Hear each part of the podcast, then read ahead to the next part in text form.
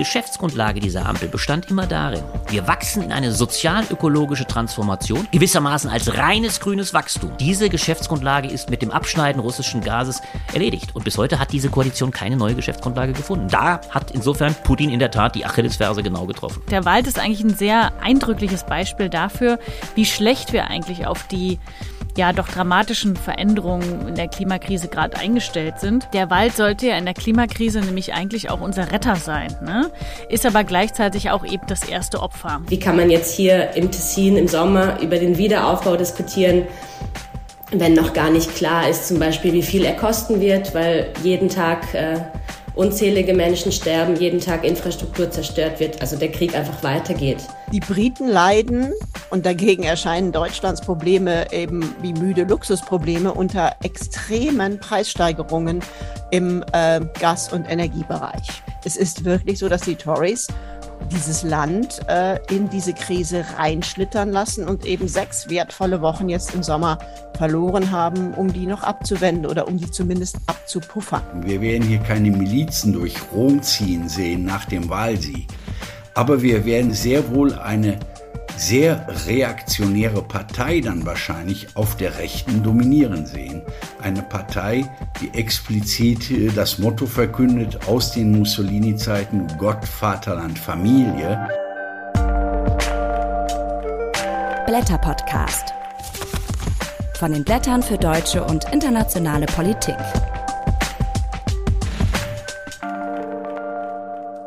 Und herzlich willkommen zum Blätter-Podcast im September. Mein Name ist Helena Schmidt und in dieser Folge besprechen wir die folgenden Themen.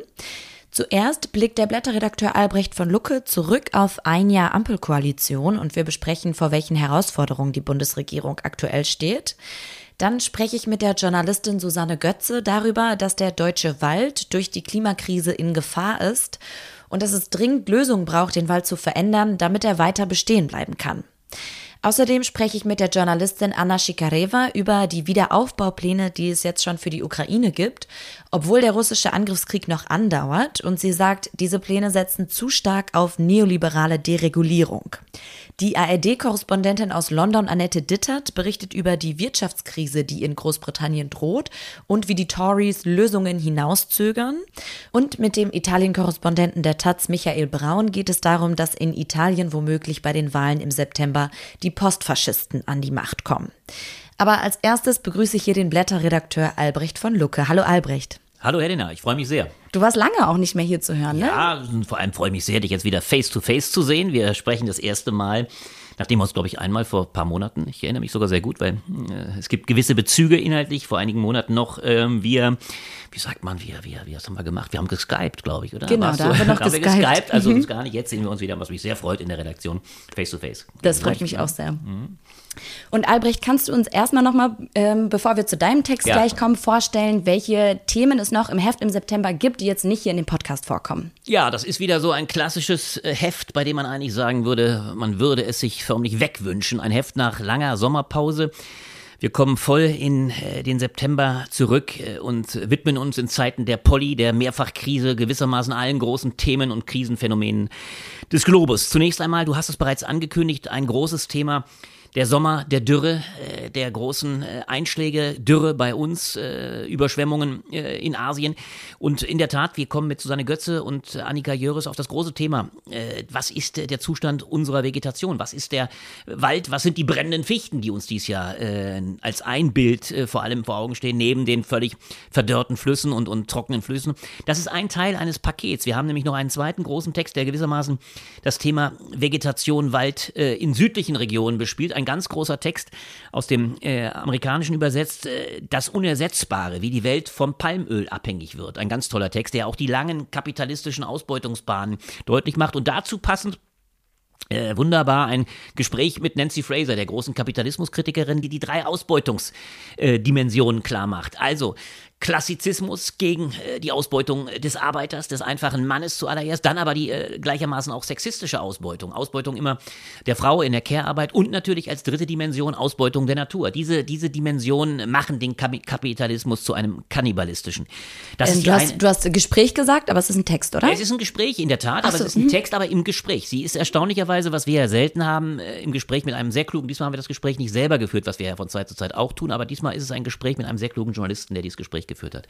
Und das ist die eine große äh, Ebene der Krisendimension, die wir ja in diesem Sommer wieder tragisch zu besichtigen hatten. Und dann kommt daneben die geopolitische Dimension ganz groß ins Spiel und das natürlich wieder mit Blick ganz stark auf die Ukraine-Krise, den Krieg in der Ukraine, der in einer fatalen Pattsituation sich befindet. Da haben wir im wahrsten Sinne drei Texte. Einerseits der große Text von Michael Kretke, der für uns viel schreibt, aber in dem Fall sich sehr dezidiert beschäftigt mit der Frage, wirken die Sanktionen? Wird Putin den Wirtschaftskrieg verlieren? Und er ist sehr viel optimistischer und sagt, Putin ist weit mehr unter Druck. Es ist Putins großer Bluff, wenn man glaubt, die wirkten nicht. Das ist die erste Position. Dann geht es um die Frage aber auch gleichermaßen, du hast sie angesprochen, sie ist im Gespräch mit dir, Anna Jikareva, die über die Frage spricht, ist die Ukraine, die jetzt ja bereits wieder aufgebaut wird, beziehungsweise die Pläne des Wiederaufbaus, eigentlich eine ganz bizarre Situation, voll im Krieg, aber trotzdem sind Wiederaufbaupläne im Begriff zu wirken. Ist diese Ukraine möglicherweise ein Projekt, was uns gar nicht nur gefallen muss, sondern kommen ja auch sehr stark neoliberale Dimensionen zum, ins Spiel? Und das Dritte, um das noch geopolitisch zu weiten, äh, mit Blick auf die Ukraine,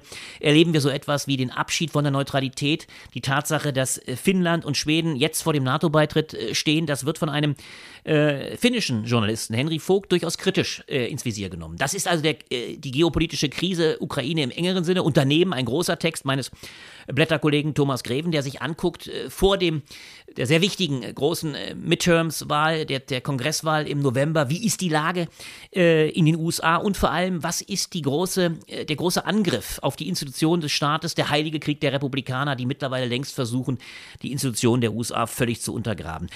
Du siehst pechschwarzes Heft, aber es gibt zumindest einen kleinen geopolitischen Lichtblick. Das ist der Text von unserem Mitherausgeber Ulrich Brandt, der sagt, in Chile, in Lateinamerika, da tut sich so etwas auf wie Chile als Avantgarde, eine Verfassung für das 21. Jahrhundert. Also Lateinamerika ist ja wieder so ein bisschen äh, etwas wie ein, ein Hoffnungsschimmer und Chile ganz explizit. Das ist der Analyseteil und das sind die großen Stücke. Und wir haben dann im klassischen Kommentarteil nochmal eine sehr äh, pointierte Betrachtung äh, Europas, die ja äh, Europa der Kontinent, der vor einer großen Herausforderung steht. Michael Braun, du hast ihn angekündigt, mit dir nachher im Gespräch. Italien, die große Frage ist, kommt da der äh, postfaschistische Putsch, kommt Meloni, eine Postfaschistin, an die Macht bei den Wahlen? Ein ganz entscheidender Moment. Und natürlich Annette Ditter, die tolle ARD-Korrespondentin aus London, die sich äh, der Frage annimmt, äh, steht Großbritannien vor einem Winter des Aufruhrs, wenn nämlich äh, vor dem Hintergrund, dass wahrscheinlich Liz Truss äh, die Nachfolgerin von ähm, Boris Johnson wird und bereits angekündigt hat, dass sie keinerlei Konzessionen an äh, die äh, Arbeiterklasse macht, dass möglicherweise ein, ein Aufruhr geht. Interessanterweise eine Debatte, die durchaus Parallelen zu unserer Diskussion hat und wir haben auch hier einen Text, einen größeren Text von Christoph Butterwegge, der sich der sozialen Frage mit Blick auf Deutschland annimmt und auch die Frage aufwirft, werden wir so etwas wie Revolten im Herbst haben? Was ist die soziale Frage in Deutschland, die jetzt mit der Frage äh, auch der Energieversorgung aufbricht? Das sind so einige Themen. Wir haben noch viele mehr, mehreres auch zu Afrika. Also du siehst, wir haben vor allem eigentlich alle großen Weltregionen drin. Und als letztes will ich sagen, auch Jürgen Trittin hat einen sehr pointierten Text, Debattenbeitrag, solidarisch gegen Putin äh, zur Ukraine-Krise bei uns im Heft. Und du blickst, ich habe es gerade schon gesagt, zurück auf ein Jahr Ampelkoalition beziehungsweise auf das Jahr seit den Bundestagswahlen. Die Ampel hat sich seitdem einigen Krisen stellen müssen und du sagst jetzt vor allem der Gasstopp Putins trifft die Bundesregierung an ihrer Achillesferse. Inwiefern ist das so? Ja, das ist das, das eigentliche Kardinalproblem, was die Krise der Ampel, die wir ja gerade in einer Dramatik sondergleichen erleben, ein Hauen und Stechen. Also man versucht sich wechselseitig den schwarzen Peter zuzuspielen. Es ist eine, wir haben es kurz vor der, wir sprechen jetzt ja kurz nach der, beziehungsweise sind kurz nach der Klausur in Meseberg, wenn der Podcast erscheint. Es ist, war eine einzige Klopperei, äh, die SPD gegen Habeck, äh, der Lindner, der sich gleichermaßen auch lustigerweise gegen Habeck positionierte. Man versucht wechselseitig sich den schwarzen Peter zuzuspielen. Warum? Der entscheidende Grund ist der, dass die gesamte Geschäftsgrundlage der alten Koalition, die tatsächlich bald vor einem Jahr, nämlich am 27. September, zustande kam, das war der Tag der Wahl, das war die Grundlage für die Ampel, die Geschäftsgrundlage dieser Ampel bestand immer darin, wir wachsen in eine sozial-ökologische Transformation, gewissermaßen als reines grünes Wachstum, nämlich nie in Abstrichen an Wachstumsideen, äh, gleichermaßen auch nie mit irgendwelchen Belastungen der besser situierten, das war ja das Petitum der FDP, keine Steuererhöhung, keine neuen Schulden, äh, übrigens natürlich auch kein Tempolimit. All das war der Gedanke und das sollte immer, und das war die Geschäftsgrundlage, immer nur funktionieren können, weil man billiges Gas aus Russland bekommt. Das war gewissermaßen die Zwischenlösung, um sich in dieser Zeit in die Lage zu versetzen, erneuerbare Energien in einem, wie ich meinte, schon da sehr optimistisch ausgemalten Maße so zu erzeugen und völlig auf Strom umzustellen. Das ist die große Transformationsidee gewesen. Und in dem Augenblick, da der Krieg der Angriffskrieg, äh, ein ungeheurer äh, historischer Vorfall, ich würde sagen, also fast von den Dimensionen und nicht nur fast, sondern wahrscheinlich von größeren Dimensionen sogar als 9-11, ein erster großer Angriffskrieg äh, eine, eines, eines Staates Russland auf einen anderen Nachbarstaat, nämlich die Ukraine, als das begann und jetzt Putin uns mittlerweile das Gas in ganz großem Maße abgedreht hat ist diese Geschäftsgrundlage völlig weggebrochen.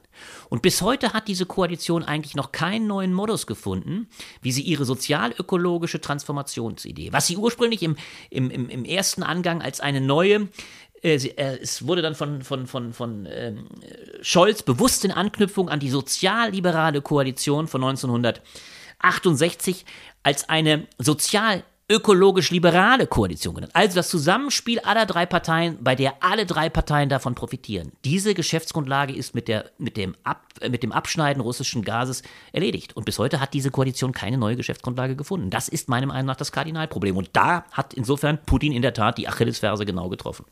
Darauf sucht die Bundesregierung jetzt Antworten und aktuell gab es da vor allem eine hitzige Diskussion um die Gasumlage von Wirtschaftsminister Robert Habeck. 2,4 Cent pro Kilowattstunde Gas müssen die Verbraucherinnen und Verbraucher dafür bald bezahlen. Und jetzt hat sich herausgestellt, dass Milliarden Euro in die Taschen von Konzernen fließen werden. Dass das vielleicht nicht der beste Plan ist, das hat Robert Habeck jetzt auch verstanden und eingelenkt.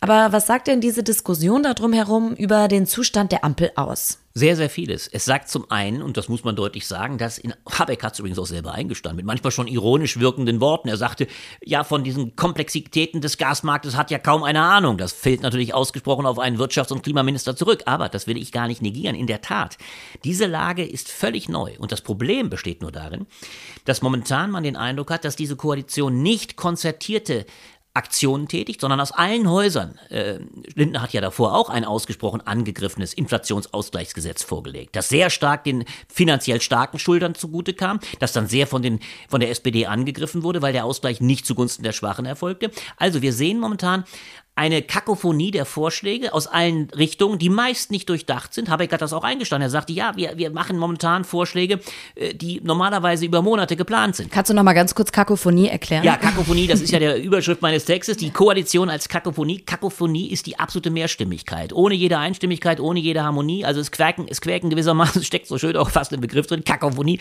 Es quäken alle Parteien durcheinander. So. Was ist das Kardinalproblem, was sich auch da zeigt? Hieran zeigt sich, dass diese Koalition momentan nach dem Prinzip nicht der Einstimmigkeit oder einer geschlossenen Agi eines geschlossenen Agierens auf Basis einer neuen Idee funktioniert, sondern alle Parteien machen ihre oftmals völlig äh, haltlosen und, und voreiligen Vorschläge, nicht durchdachten Vorschläge, die dann anschließend zwecks Selbstprofilierung von den anderen Koalitionspartnern, das muss man sich sehr bewusst machen, äh, förmlich sturmreif geschossen werden. Und das ist jetzt vor allem, und das macht es so markant, vor allem Robert Habeck natürlich, nicht ohne Grund widerfahren. Weil sowohl FDP, aber auch ganz stark die SPD, bei der ja Olaf Scholz in keinster Weise es gelingt, eine Linie zu fahren, bei der er in seinen Werten abstürzt. Beide, Lindner wie Scholz, gucken natürlich hochgradig neiderfüllt auf diese über diese Überfliegerfigur Habeck und in dem Augenblick, wo er sich diese Blöße gab, gab es keine Solidarität in der Koalition. Das wäre ja normalerweise in einer guten Koalition der Fall, dass die anderen Partner sagen so, das ist ein Fehler, der passieren kann. Äh, Im Gegenteil. Er wurde äh, vom äh, SPD-Vorsitzenden unwahrscheinlich angeschossen. Er wurde auch aus Reihen der FDP angeschossen. Und daran sieht man, dass diese Koalition jetzt schon keine Linie hat, sondern sich wechselseitig sturmreif schießt. Und das ist natürlich in einer solchen historischen Krisensituation höchst fatal. Schauen wir nochmal auf die weiteren Entlastungen, die gerade noch diskutiert werden. Die scheinen ja irgendwie alle nicht ausreichend zu sein. Vor allem in Anbetracht dessen, dass eben viele Menschen unter die Armutsgrenze fallen werden. Wieso wird denn da nicht auf tatsächliche Umverteilung gesetzt? Das ist völlig richtig und das liegt an einem grundsätzlichen Kardinalproblem. Die FDP, und das ist ihre ganz individuelle Geschäftsgrundlage immer gewesen, war auf dem Standpunkt, und das hat sie durchgezogen, wir gehen in diese Koalition. In dem Wissen übrigens darum, dass sie ja von den besser Situierten gewählt werden, also die Privilegierten, die gut Situierten. Wir gehen in diese Koalition immer mit der Vorgabe, wir sind die Stimme der ökonomischen Vernunft. Wir sorgen dafür mit dem alten Wort von Karl Schiller, die Tassen müssen im Schrank bleiben. Wir belasten unsere Leute nicht, keine Steuerung. Sie hat sich also gewissermaßen zu dem Sachwalter der angeblich ökonomischen Vernunft gegen die vermeintlichen Linksparteien Grüne und SPD aufgeschwungen. Das ist die ganz individuelle Geschäftsgrundlage der FDP, die natürlich aber einer gegenwärtigen Krise, in der es auf Solidarität der Starken ankommt, auf Umverteilung und und auf die Notwendigkeit tatsächlich, äh, Scholz hat jetzt gerade in einer großen Rede in Prag gesagt, wir brauchen die Solidarität der Tat. Er bezog das mehr auf Europa.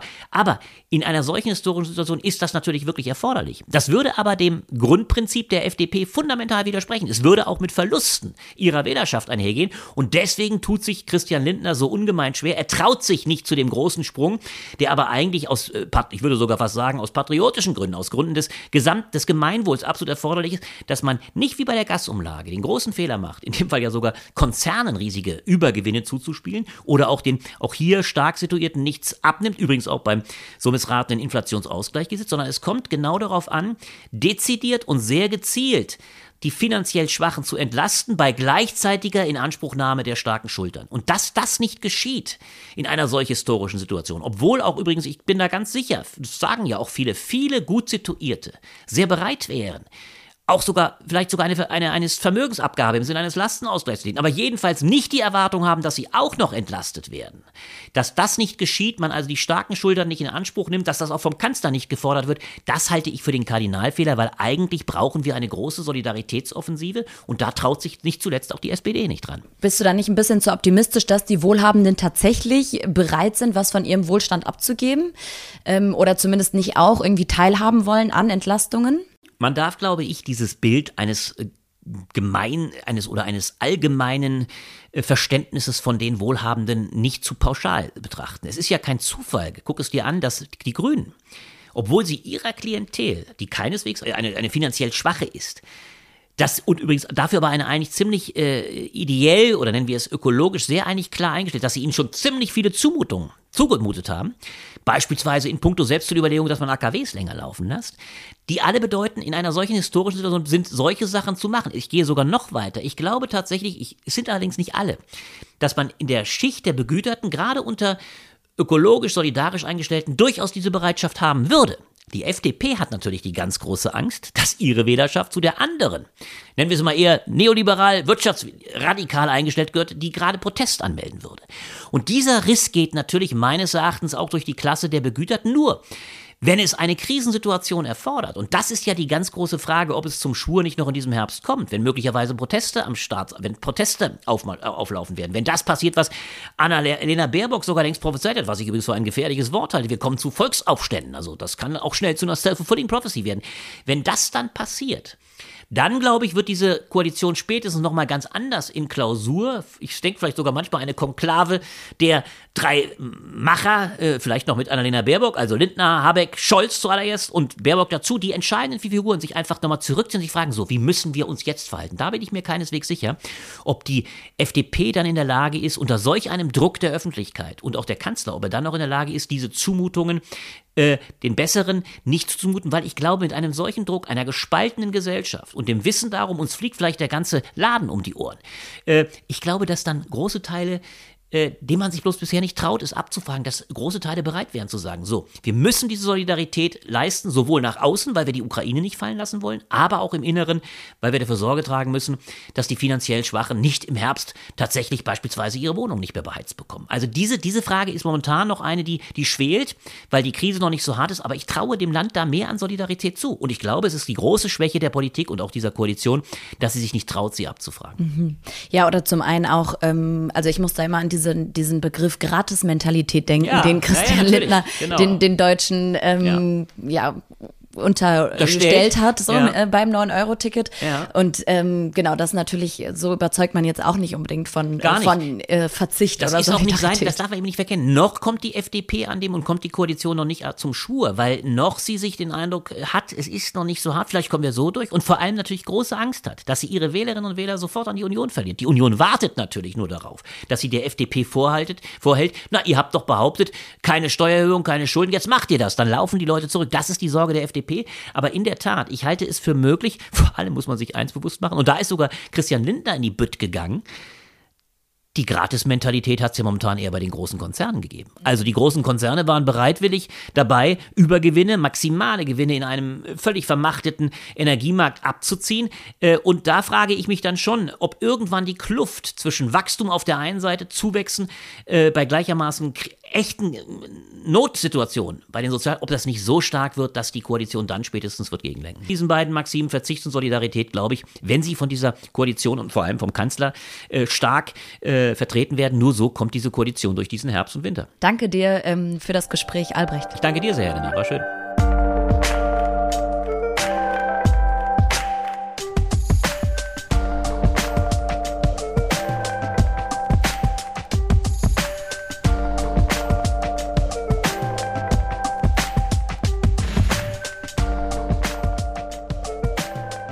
Dieses Jahr ist mit einem Rekord in die Geschichte der Waldbrände Europas eingegangen. Seit den ersten Aufzeichnungen im Jahr 2006 ist noch nie so viel Waldfläche in Flammen aufgegangen wie 2022.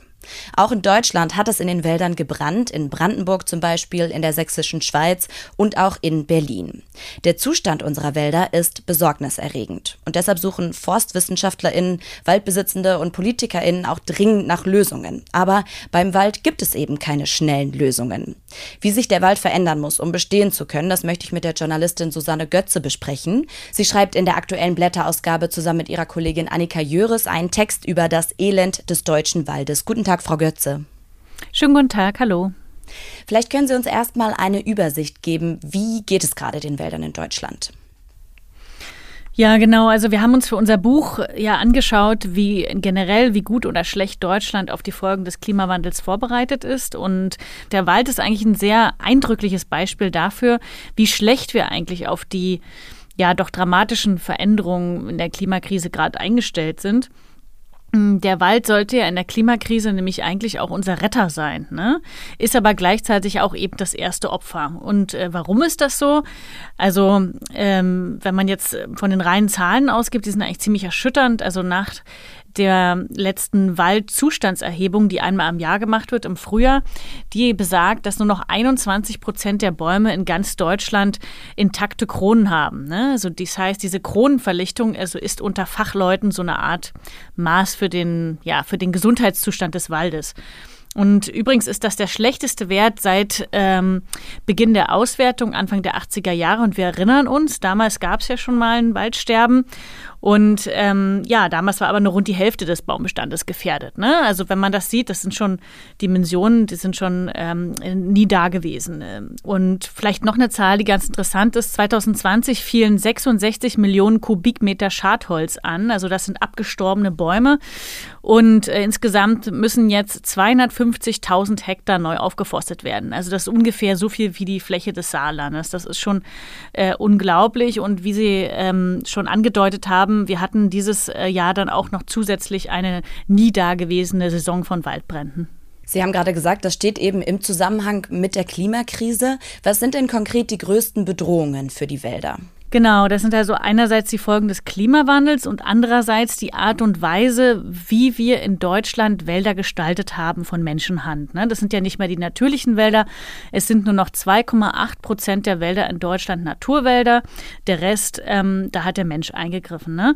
Und beides zusammen eben, also diese Folgen des Klimawandels und ähm, diese menschengemachten Wälder, das ist halt gerade überhaupt gar keine gute Kombination, ähm, sagen äh, Forstwissenschaftler. Und äh, einerseits haben wir halt seit Jahrhunderten angefangen, uns eben vor allen Dingen für profitable Baumarten zu interessieren. Also dann eben vor allem Monokulturen gepflanzt, weil das eben sehr viel am meisten Profit oder Geld bringt natürlich. Und dann damit haben wir natürlich auch die Mischwälder reduziert. Und gleichzeitig haben wir eben, ähm, was wir diesen Sommer auch niemandem mehr erklären müssen, wir haben wahnsinnig heiße Sommer, wir haben Hitzewellen, wir haben weniger Niederschläge, wir haben ein, europaweit eine Wahnsinnsdürre gehabt und eben äh, verdammt ausgetrocknete Böden. Genau, und diese Kombination, die ist einfach ganz schlecht. Sie beschreiben auch mit so einem Blick auf die ähm, Geschichte der Wälder, dass eben der deutsche Wald ganz besonders schlecht angepasst ist für die Klimakrise. Können Sie das nochmal erklären? Wieso ist das so? Genau, also da lohnt sich vielleicht, wie ich schon angedeutet habe, genau hinzuschauen, welche Bäume gerade sterben. Ne? Also natürlich sind es auch Laubbäume, aber viele Förster wollen das auch nicht wahrhaben. Also es gibt da wirklich auch ähm, extremen Streit, auch innerhalb der Forstwirtschaft. Ähm, aber es ist einfach von den Zahlen ja sonnenklar, die profitabelsten Baumarten sind leider auch die empfindlichsten.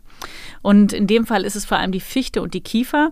Und das sind eben Baumarten, die in den vergangenen 300 Jahren ja in bestimmten Regionen immer häufiger angebaut wurden. Und das eben, wie ich schon erwähnt habe, aus wirtschaftlichen Gründen. Ne? Also man kann das sehr schön im Harz ähm, äh, beobachten, also wo ich auch öfter bin und wo wir auch unsere Recherchen gemacht haben, äh, dort ist eben dieses Fichtensterben besonders drastisch zu beobachten. Da sind eben so ganze Hänge und Waldstücke komplett braun und tot und die stehen da halt rum. Man kann teilweise den Wald nicht mehr betreten, ähm, weil die auch umfallen können. Und ähm, ja, und die Aufforstung mit Fichten begann eben auch dort, unter anderem im Harz, nämlich auch eben so vor 200, 300 Jahren, weil die Bergbaubetreiber in der Region eben den ursprünglichen Mischwald abgeholzt haben. Ne? Und dann kamen schlaue Forstexperten und haben so gesagt, ja, aber wir müssen irgendwie wieder aufforsten, weil natürlich braucht der Bergbau, wir alle brauchen Holz. Ja, und ähm, genau, und so wurde eigentlich der Begriff der Nachhaltigkeit geschaffen. Der kommt ja aus der Forstwirtschaft und aus der damaligen Sicht hat das auch Sinn gemacht. Ne? Also schnell wachsendes Nadelholz wie Fichten zu pflanzen, weil die eben so schön gerade sind, sie sind leicht zu ernten und leicht zu verarbeiten. Genau, und damit hat man dann auch ähm, äh, relativ schnell äh, wieder so eine Art Wald. Ne? Also Kritiker würden sagen eher eine Plantage. Genau, aber spätestens eben im 20. Jahrhundert hätte diese alte Schule, ne, dieser, dieser ja, Nadelholzforstwirtschaft, wenn man sie so nennen will, eben mal reformiert werden müssen. Ne? Weil diese Nadelholz-Monokulturen sind einfach nicht resilient. Ne? Das heißt, sie halten den, den äh, Wetterextremen, die heute immer häufiger auftreten, eben nicht stand. Ne? Das heißt, es gibt immer mehr häufiger ähm, Befall von Insekten. Sie sind halt sehr empfindlich gegenüber Dürren ähm, und wenig Niederschlag. Und die meisten Waldexperten, die wir gesprochen haben für das Buch, sind sich wirklich einig, dass ein Mischwald mit einem hohen Anteil von Laubbäumen eben viel robuster ist und eben auch viel besser für die Artenvielfalt ist und auch viel besser für die Böden ist. Also das heißt, wenn man wirklich einen resilienten Wald will, der eben diesen Wetterextrem besser standhält, dann muss man den heute umbauen. Ne? Jetzt dauert ja aber so ein Umbau von einem Wald ähm, auch ziemlich lange. Gibt es denn dafür ähm, ja ein ausreichendes Problembewusstsein in der Politik, das auch so langfristig anzugehen, diesen Mischwald wiederherzustellen und von den Wäldern, die wir jetzt haben, vielleicht ein bisschen abzukommen? Bis jetzt ist es so, dass ähm, die Politik, wie auch in allen anderen Bereichen, die wir untersucht haben für das Buch, immer erst reagieren, wenn die Katastrophen schon passiert sind. Also das ist so die gängige Praxis, was die Anpassung an den Klimawandel in Deutschland ähm, angeht. Äh, deswegen reden wir im Buch von, auch von so einer sogenannten Anpassungslücke. Das heißt, oh, jetzt haben wir ein Waldsterben, Mensch, da müssen jetzt irgendwie ganz viele Waldbesitzer entschädigt werden oder im Ahrtal ist eine Flut, oh, da müssen jetzt irgendwie 30 Milliarden raus. Ähm, äh, um den Leuten dort zu helfen, was ja auch richtig ist. Aber was ist denn, man muss halt vorher was tun. Ne? Und beim Wald, wie gesagt, ist das natürlich besonders schwierig, weil so ein Wald sich natürlich auch nicht in äh, zwei Jahren umbauen lässt. Äh, und da reicht auch nicht irgendwie, ähm, ja, äh, ach, wir bauen mal irgendwie ein paar andere Baumarten an, dann wird das irgendwie schon. Also erstens ist quasi auch in der Forschung höchst umstritten, welche Baumarten für welche Regionen, für welche äh, Wetterbedingungen überhaupt ähm, gut sind. Ne? Also das wird halt gerade heiß diskutiert. Und das nächste ist, es gibt diese großen Auseinandersetzungen zwischen Naturwäldlern und Wirtschaftswäldlern. Ne? Also das heißt, jene, die halt sagen, es müsste einen viel höheren Anteil an Naturwald geben Weil dieser Naturwald, wenn man, dann, wenn man den halt in Ruhe lässt und dort nicht eingreift, dann sind die Böden besser, dann ist er dichter und dann ist er auch resilienter gegen äh, Extremwetter. Und auf der anderen Seite die Wirtschaftswäldler, die sogenannten, also Leute sagen, nee, wir müssen aber Wälder bewirtschaften, weil sie sind jetzt eh schon menschenverändert und wir können nicht einfach jetzt ähm, zurück und das alles dem Naturzustand überlassen. Und außerdem brauchen wir ja auch Holz quasi noch für andere Sachen, ne? unter anderem eben auch ähm, für, äh, für die, fürs Bauen beispielsweise um Beton zu ersetzen. Also ich glaube, niemand in Deutschland, also von den Experten, weiß, was jetzt genau gut ist und wie so ein klimaresilienter Wald aussehen soll. Aber recht unumstritten ist eigentlich, ähm, dass es schon helfen würde, wenn man eben diese Nadelholzmonokulturen in tieferen Lagen, also nicht im Hochgebirge, sondern in tieferen Lagen in Deutschland, ähm, einfach reduzieren würde. Also es muss wirklich mehr Mischwald geben, es braucht mehr Laubbäume und ähm, ja, und einige ähm, Experten raten auch zu Recht, wie ich finde, ähm, ja, dass sich auch die Industrie eben auf neue Baumarten einstellen muss. Also das heißt also nicht nur die Waldbesitzer müssen umdenken, sondern eventuell eben auch die Möbelindustrie, die ähm, Bauindustrie und da kommen wir vielleicht so ein bisschen zur größeren Frage auch. Ja, wie unser Konsumverhalten ist, ne? Weil ein Großteil des Holzes, was wir da rausholen aus dem Wald, ist eben doch immer Energieholz, ne? Und wird verbrannt, ja? Und oder beispielsweise in kurzlebige Verpackungen äh, kommt das und das wird ja auch quasi nach ein paar Tagen oder Wochen ähm, wieder weggeschmissen und auch wieder in der Müllverbrennungsanlage verbrannt. Und da muss man sich schon fragen, ist das wirklich so nachhaltig oder sollte man eben Holz, wenn das eben so wertvoll ist eben und ähm, ja so viel Kohlenstoff gespeichert hat und auch für den Klimaschutz so wichtig ist, sollte man das wirklich ähm, so wegwerfen und so verschwenden. Das sagt die Journalistin Susanne Götze. Vielen Dank. Vielen Dank Ihnen.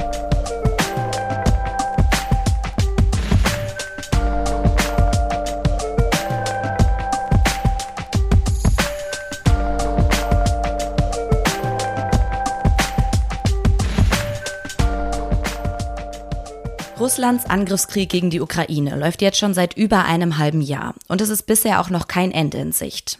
Trotzdem läuft schon die Debatte über den Wiederaufbau des Landes. Anfang Juli wurde der bei der Ukraine Recovery Conference am Luganer See in der Schweiz diskutiert.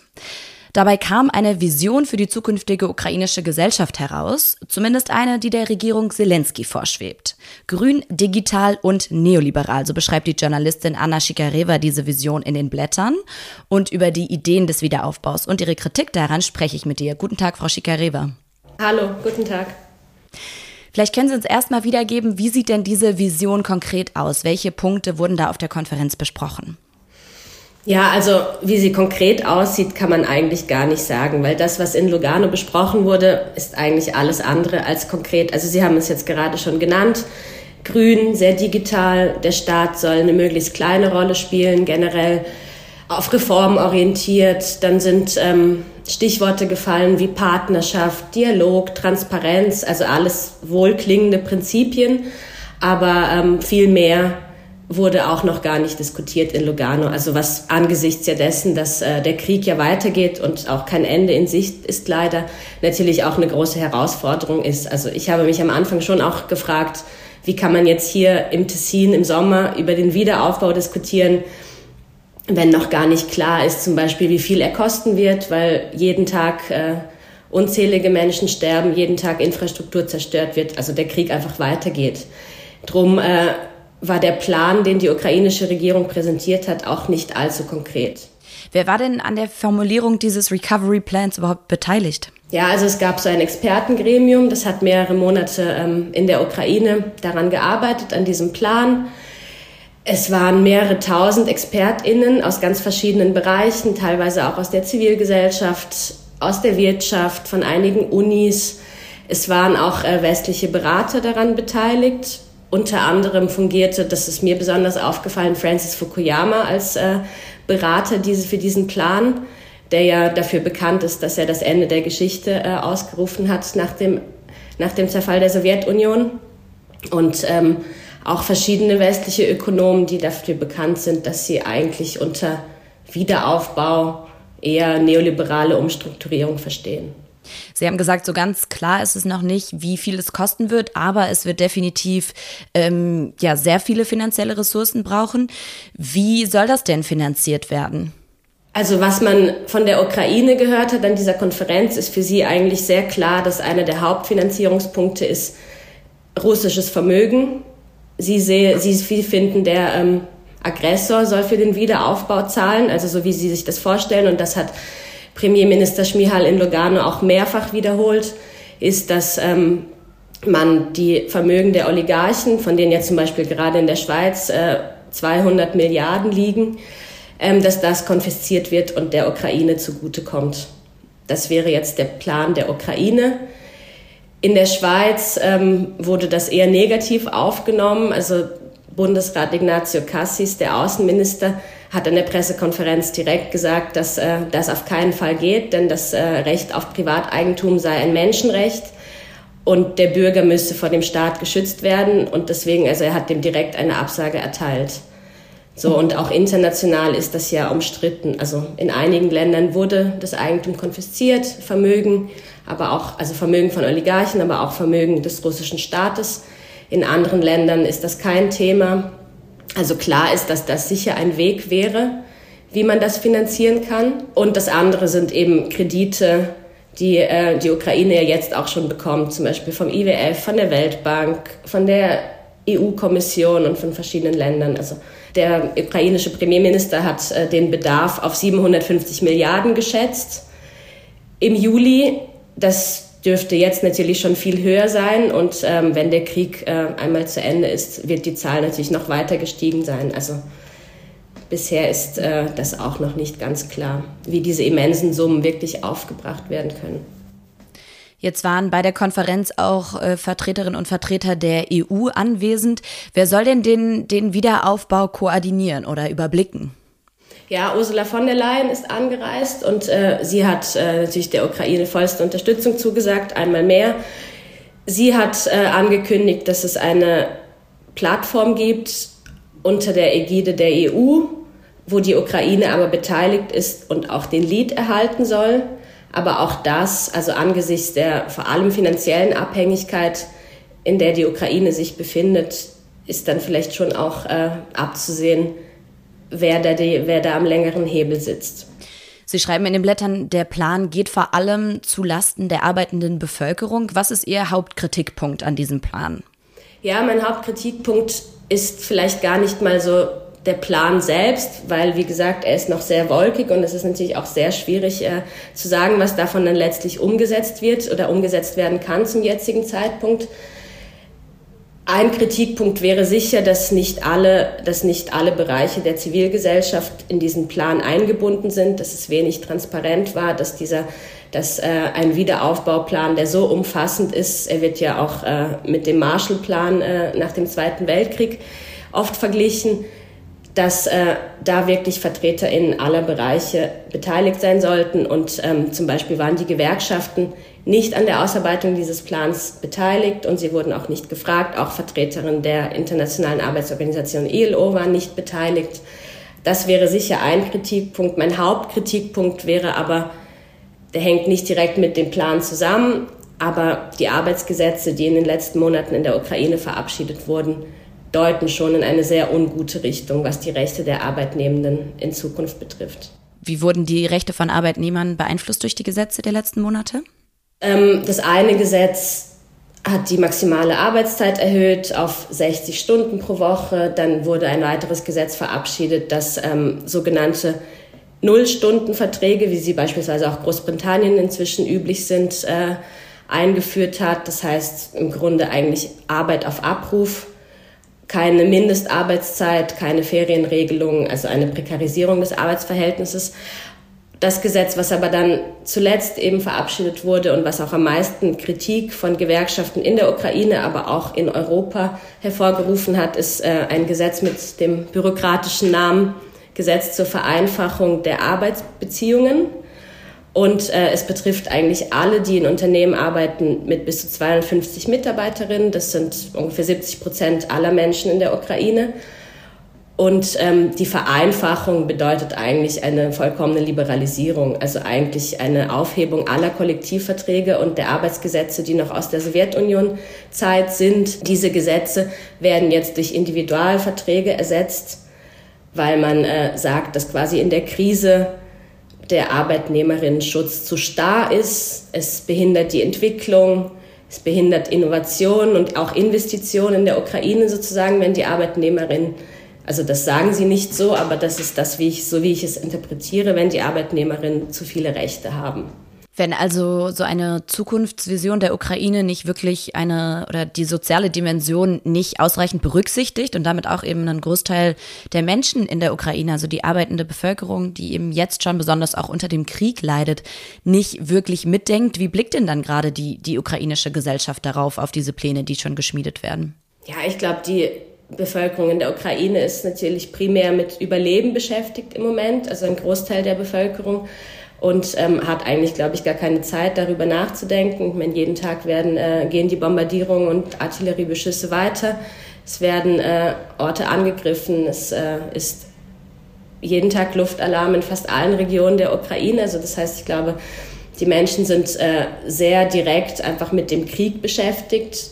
Die einen, weil sie betroffen sind von den Angriffen ganz direkt, die anderen, weil sie ähm, weil es beim Wiederaufbau ja dann in erster Linie erstmal darum geht, die Infrastruktur zum Beispiel, die zerstört wurde, äh, wieder aufzubauen. Jetzt steht ein Winter bevor. Es ist ja ähm, so, dass bei uns in Europa ja die Diskussion sehr groß ist, um irgendwie, wir müssen frieren, weil Putin das Gas abstellt, aber frieren werden vor allem die Ukrainerinnen müssen, primär, die äh, kein Zuhause mehr haben, die, äh, ja, also ich glaube, ähm, daran, das sollte man auf jeden Fall nicht vergessen. Das heißt, die Leute sind äh, mit unmittelbaren Sorgen beschäftigt. Was diese Arbeitsgesetze angeht, es gibt Kritik, es gibt auch Kritik am Wiederaufbauplan von linken Gruppierungen, von zivilgesellschaftlichen Initiativen, eben, dass es nicht transparent ist und dass die Zivilbevölkerung nicht genug einbezogen wird und dass auch die Maßnahmen falsch sind. Also es gibt auch Vorschläge von links, äh, was man unbedingt beachten sollte, aber allgemein äh, fällt sie im Moment nicht sehr laut aus. Vielen Dank, Anna Jikareva. Vielen Dank.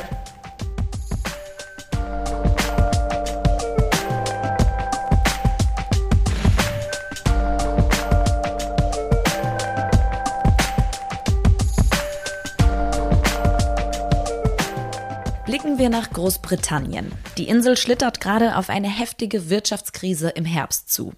Daneben wirken die deutschen Ängste vor höheren Energiepreisen wie müde Luxusprobleme. Das schreibt die Leiterin des ARD-Studios in London, Annette Dittert, in den Blättern.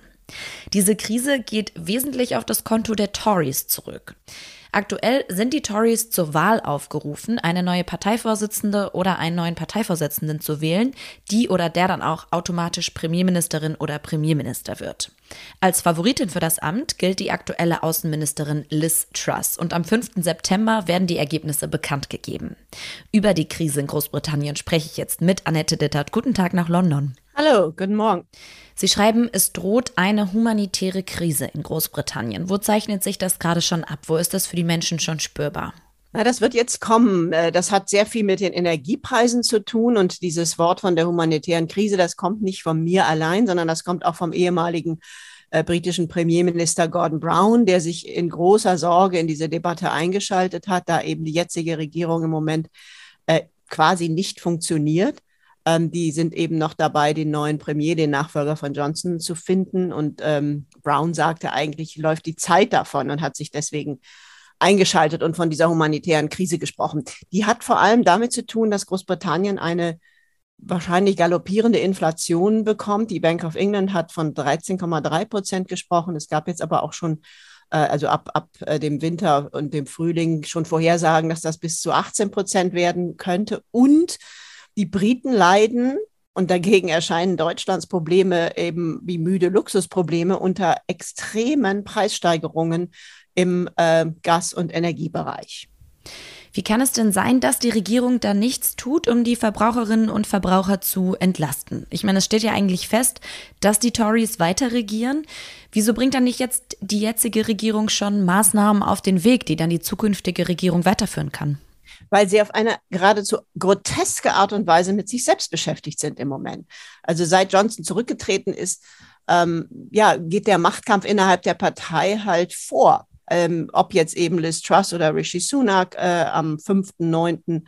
Ähm, gekürt werden von den Mitgliedern, das ist einfach im Moment alles, was die im Kopf haben. Und ähm, das Volk und auch die Journalisten, die, die, die reiben sich die Augen.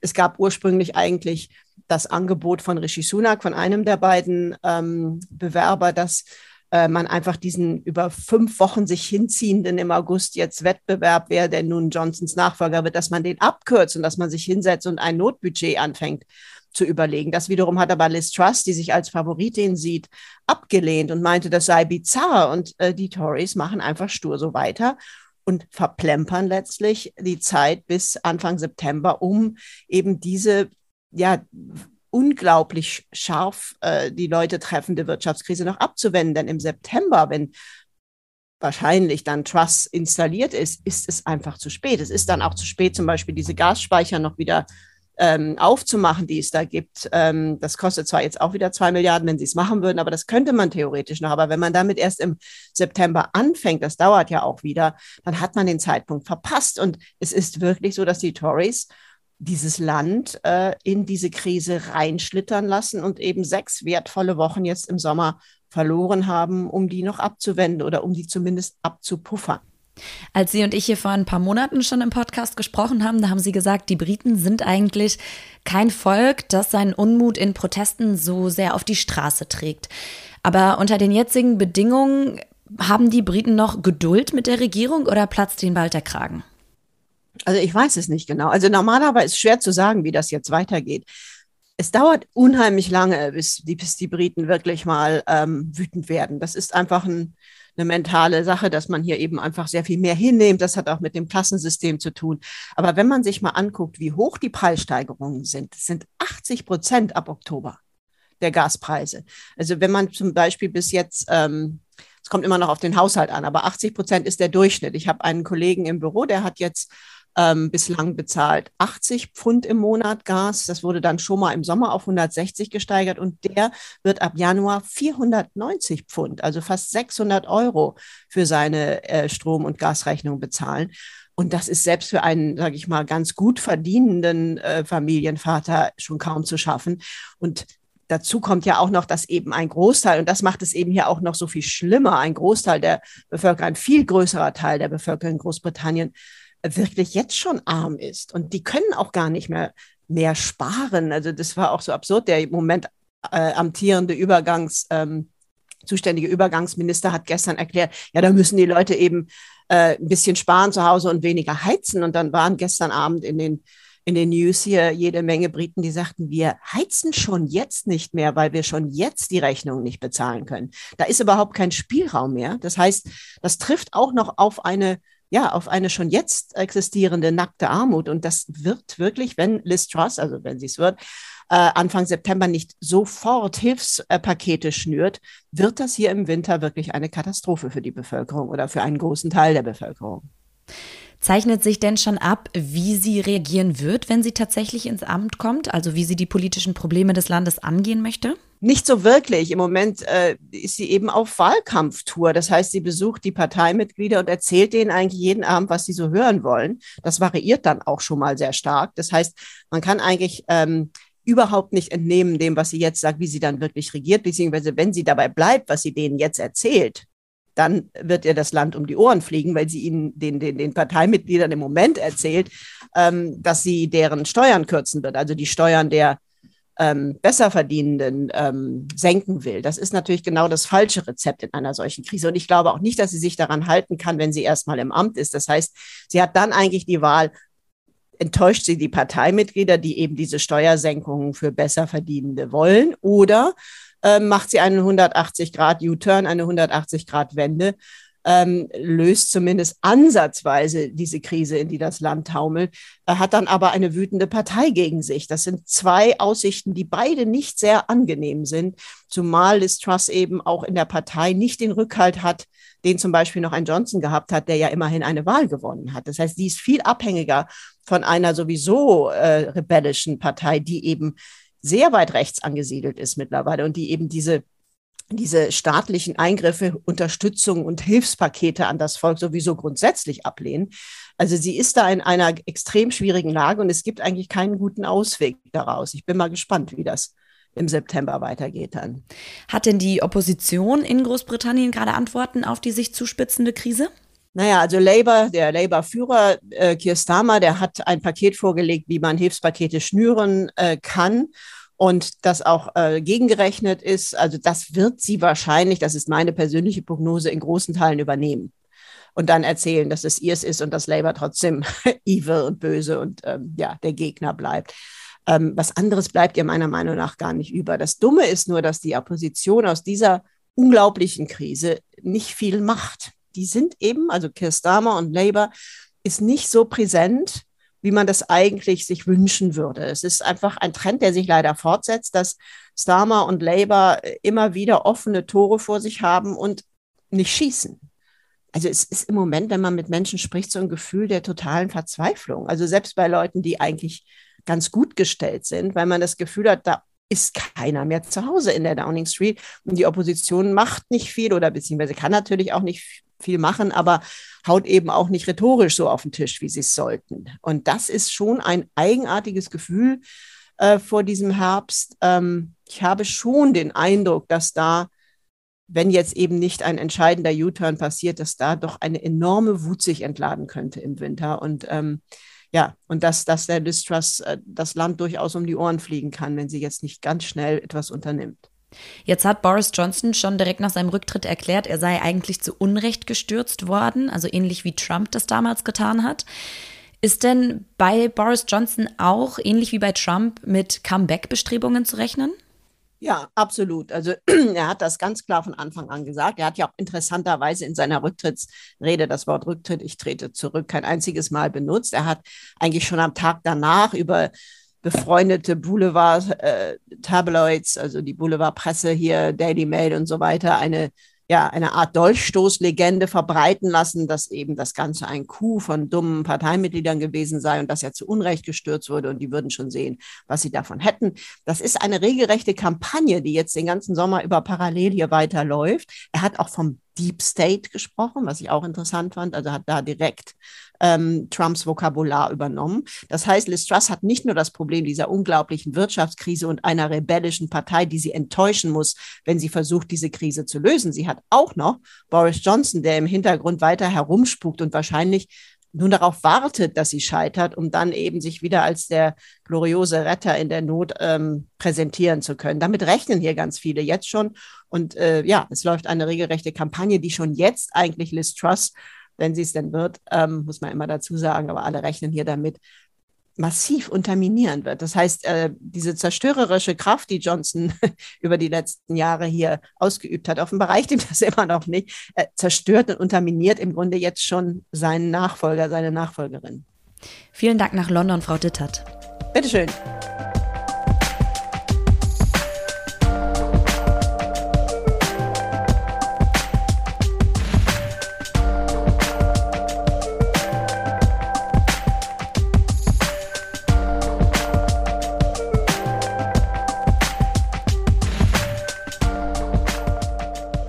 In Italien war viel los in den letzten Monaten. Im Juli hat der frühere EZB-Chef Mario Draghi seinen Rücktritt als Ministerpräsident erklärt, nach nur 17 Monaten im Amt. Staatspräsident Sergio Mattarella hatte daraufhin umgehend das Parlament aufgelöst. Jetzt werden die italienischen Bürgerinnen und Bürger am 25. September ihr neues Parlament wählen. Und die überaus klaren Favoriten sind dabei die Rechten. Michael Braun ist gerade in Rom und schreibt in den Blättern über die anstehenden Wahlen. Und darüber wollen wir sprechen. Guten Tag, Herr Braun. Guten Tag. Blicken wir erstmal nochmal zurück. Was war los in Italien die letzten Monate? Wieso gibt es jetzt eben diese vorgezogenen Wahlen im September? Nun, wir haben hier schon seit 2018 ein Parlament ohne echte politische Mehrheit. Die Regierung Draghi war ja nicht die erste Regierung in dieser Legislaturperiode, sondern schon die dritte. Die erste Regierung war eine Koalition aus fünf Sternen, aus der Protestbewegung der Fünf Sterne und der rechtspopulistischen Lega unter Matteo Salvini. Die hat ein gutes Jahr gedauert. Dann wollte Salvini Neuwahlen, weil er damals den Höhenflug hatte bei den Europawahlen 34 Prozent, wurde aber ausgebremst von den Fünf Sternen, die sich völlig überraschend mit PD, mit Partito Democratico aus äh, dem gemäßigten Mitte-Links-Lager zu einer neuen Koalition zusammenfanden. Der Ministerpräsident war in beiden Fällen Giuseppe Conte. Conte scheiterte dann Anfang 2021 und da waren wir genau bei der gleichen Situation. Es gab keine wirklich homogene Mehrheit im Parlament. Die einzige Lösung, zu der es kommen konnte, war ein Technokratenkabinett unter Mario Draghi. Die einzige Lösung, zu der es kam, weil viele Parteien damals Angst vor Neuwahlen hatten. Der Trend ist eigentlich seit Jahren, spätestens seit 2019, ich sprach schon von den Europawahlen, Italien ist mehrheitlich rechts. Das heißt, sowohl die Fünf Sterne als auch Partito Democratico von der Linken wollten diese Neuwahlen nicht, aber auch die Lega nicht, weil damals schon Giorgia Meloni von der postfaschistischen Partei Fratelli d'Italia deutlich zugelegt hatte. Das war das Szenario, wie es überhaupt zu dieser Regierung kommen konnte. Ich will noch nachfügen, natürlich auch äh, die äh, politischen Herausforderungen, vorneweg die Pandemie und die ökonomischen ebenso wie die sozialen Folgen der Pandemie, mit denen umzugehen war. Dies war dann auf der Ebene der Politikfelder, äh, um die es gehen sollte und musste, ein weiterer Grund zu sagen, lasst uns lieber mit einer Notstandsregierung weitermachen. Jetzt ist es ein Novum in Italien, dass es Wahlen direkt nach der Sommerpause gibt, also wie es jetzt im September ansteht. Wie ist denn die Stimmung gerade? Wie blicken die Menschen auf die Wahl in ein paar Wochen? nicht begeistert. Also das ist mein Generaleindruck. Es ist jetzt gar nicht so der, der Wahlzeitpunkt. Natürlich, wenn man im August mit Menschen sprach, dann hatten sie andere Sorgen die, die es sich leisten konnten, und das ist immerhin noch ein Gutteil der Italiener, die waren damit beschäftigt, sich den Sonnenschirm am Strand zu organisieren und wollten von Politik nichts wissen. Die anderen, weil sie enttäuscht sind und sich oft abgewandt haben. Aber diese Enttäuschung geht durchaus auch in die Kreise derer, die jetzt nicht völlig abgehängt sind. Wir haben hier einen Wahlkampfauftakt, da wird wieder viel äh, Blaues vom Himmel herunter versprochen. Und ich kriege überall in Gesprächen mit äh, die Haltung, die Botschaft höre ich wohl, allein mir fehlt der Glaube. Nach dem Motto, das hatten wir doch schon so oft in den letzten Jahren und Jahrzehnten, dass mir wieder versprochen wird, die Steuern sinken, die Einkommen steigen, die Arbeitsplätze nehmen zu wem soll ich überhaupt noch glauben? Also eine gewisse, wie soll man sagen, ein Abstand, der größer wird und der sich auch messen wird, dieses Mal in einer wachsenden Wahlenthaltung. Da gehen eigentlich alle Wahlforscher von aus, dass die Zahl derer, die nicht in die Urnen gehen, zunehmen wird. Jetzt sind die großen Favoriten bei den Wahlen die drei miteinander verbündeten Rechtsparteien und Giorgia Meloni, die Chefin von der postfaschistischen Fratelli d'Italia, die könnte neue Ministerpräsidentin werden. Wer ist denn Meloni und, und in welcher Tradition steht sie auch mit ihrer Partei? Meloni ist eine relativ junge Politikerin. Sie ist 45 Jahre alt, Römerin, hat immer schon Politik gemacht. Sie ist schon mit 15 Jahren der damaligen Jugendorganisation, damals noch der faschistischen Partei beigetreten und ist seitdem eigentlich ununterbrochen politisch aktiv. Sie hat den Job also von der Pike auf gelernt. Sie beherrscht ihr Geschäft sehr gut, besser als viele andere, besser auch als zum Beispiel ein Matteo Salvini, ihr populistischer Konkurrent auf der Rechten von der Lega Nord. Es nützt ihr auch, dass die Italiener wenig interessiert sind an der faschistischen Vergangenheit ihrer Partei. Es sind auch keine Faschisten, es sind Postfaschisten, wenn ich mal diesen äh, Begriff hier reinwerfen darf. Postfaschisten, das heißt, sind Leute, die stehen dieser, äh, dieser Tradition, ohne heute aktiv äh, auf einen Faschismus hinzuarbeiten. Also wir werden hier nicht Schwarzhemden, wir werden hier keine Milizen durch Rom ziehen sehen nach dem Wahlsieg. Aber wir werden so wohl, äh, sehr wohl eine sehr reaktionäre Partei dann wahrscheinlich auf der Rechten dominieren sehen.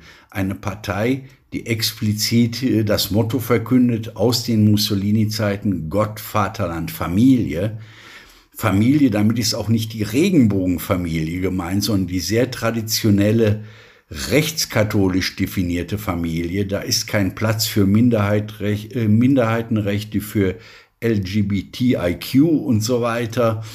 Ähm, eine Partei, die sehr skeptisch ist, was Abtreibungen angeht, äh, die äh, also neue Bürgerrechte gar nicht äh, in Betracht zieht. Eine Partei, die sehr negativ der Immigration gegenübersteht. Also eine klassisch stramm rechtskonservative bis reaktionäre Partei, die dort äh, das Ruder übernehmen wird. Dieser Rechtsrutsch Italiens ist jetzt ähm, auch keine neue Entwicklung. Was motiviert denn die Italienerinnen und Italiener, rechts zu wählen und eben jetzt sogar so äh, postfaschistisch zu wählen?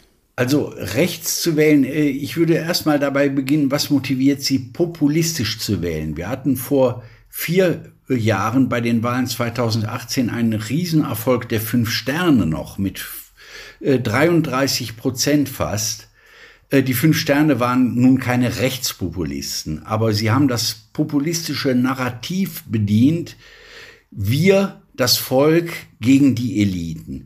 Das ist hier ein Grundton in Italien schon seit Jahren. Und das erklärt sich sehr stark aus, auch aus den Enttäuschungen der Italiener über die Politik, über die ökonomische Entwicklung des Landes.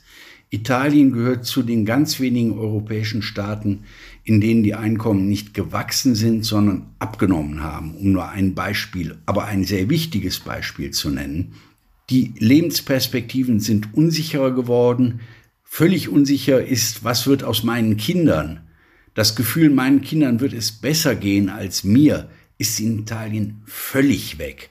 Dies erklärt sehr viel Verdruss, sehr viel negative Einstellung gegenüber einer Politik, der, äh, die in den Augen der Bürger nicht geliefert hat. Und daraus ein Anti-Eliten-Votum.